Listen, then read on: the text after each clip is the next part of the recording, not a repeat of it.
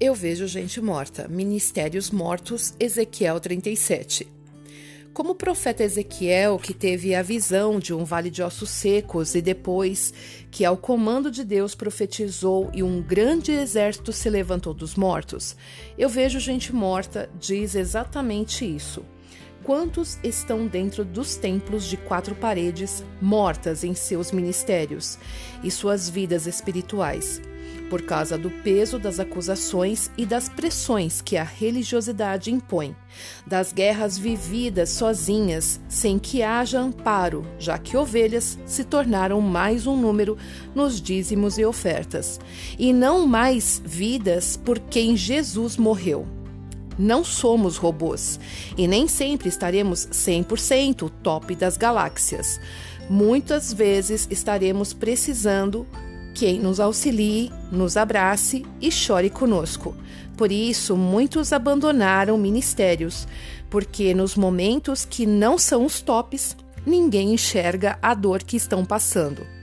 Mas o erro também está na religião, que nos impõe uma vida de sorrisos falsos, e temos medo de mostrar quem realmente somos e pelo que estamos passando, porque o julgamento sempre é muito pesado.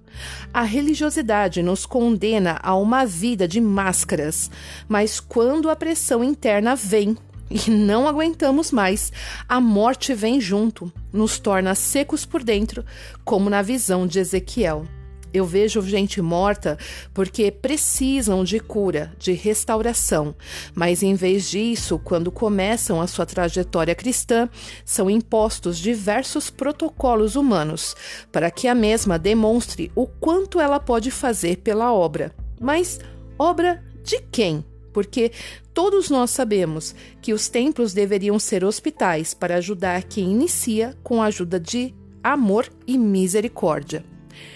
Porém, os templos se transformaram em clubes sociais, onde a deformidade da alma permanece da mesma forma. Pessoas que mal iniciaram sua trajetória cristã têm suas vidas arrastadas por diversos compromissos, mas ninguém para cuidar, curar, transformar e ensinar. Na verdade, estão começando pelo meio e o fim é rápido. Estamos vivendo dentro de quatro paredes, mas o que temos aprendido para sermos cristãos alicerçados em Jesus e no Evangelho dele. Eu vejo gente morta em suas vidas espirituais o cansaço e o descaso e as dúvidas tomaram conta das mentes, fizeram um ninho no coração, e muitos hoje estão novamente perdidos em seus delitos e incertezas. Muitos morreram por causa de palavras lançadas, que gerou tristeza. Líderes doentes adoecem ovelhas. Líderes curados curam ovelhas.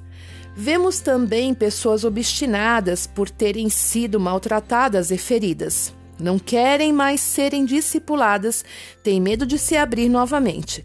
Mas também tem aquelas que nunca quiseram realmente o abençoador que é Jesus, mas desejavam somente a bênção. Hoje vemos pessoas que não querem uma verdadeira mudança, porque é difícil passar pelo processo da transformação. Eu vejo gente morta de diversas formas, mas como quando me converti, ouvia muitos pregadores falarem: Cuidado, o mundo está entrando na igreja, que somos nós e não um CNPJ. Hoje vejo que as profecias se cumpriram, o aviso foi dado, mas muitos não ouviram.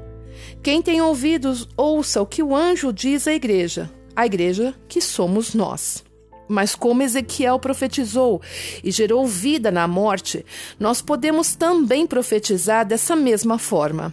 Hoje eu profetizo que toda morte que se instalou no seu ministério, na área espiritual e todas as esferas da sua vida sejam ressuscitadas, que o Espírito do Senhor sopre, trazendo restauração, que todos os planos e sonhos que estão no de acordo de Deus se tornem realidade na sua vida, e que toda sequidão que se encha da água viva que vem do altar de Deus trazendo abundância de bens para você, para sua família, em nome de Jesus. Amém. Beijo no coração de todos e até o próximo podcast.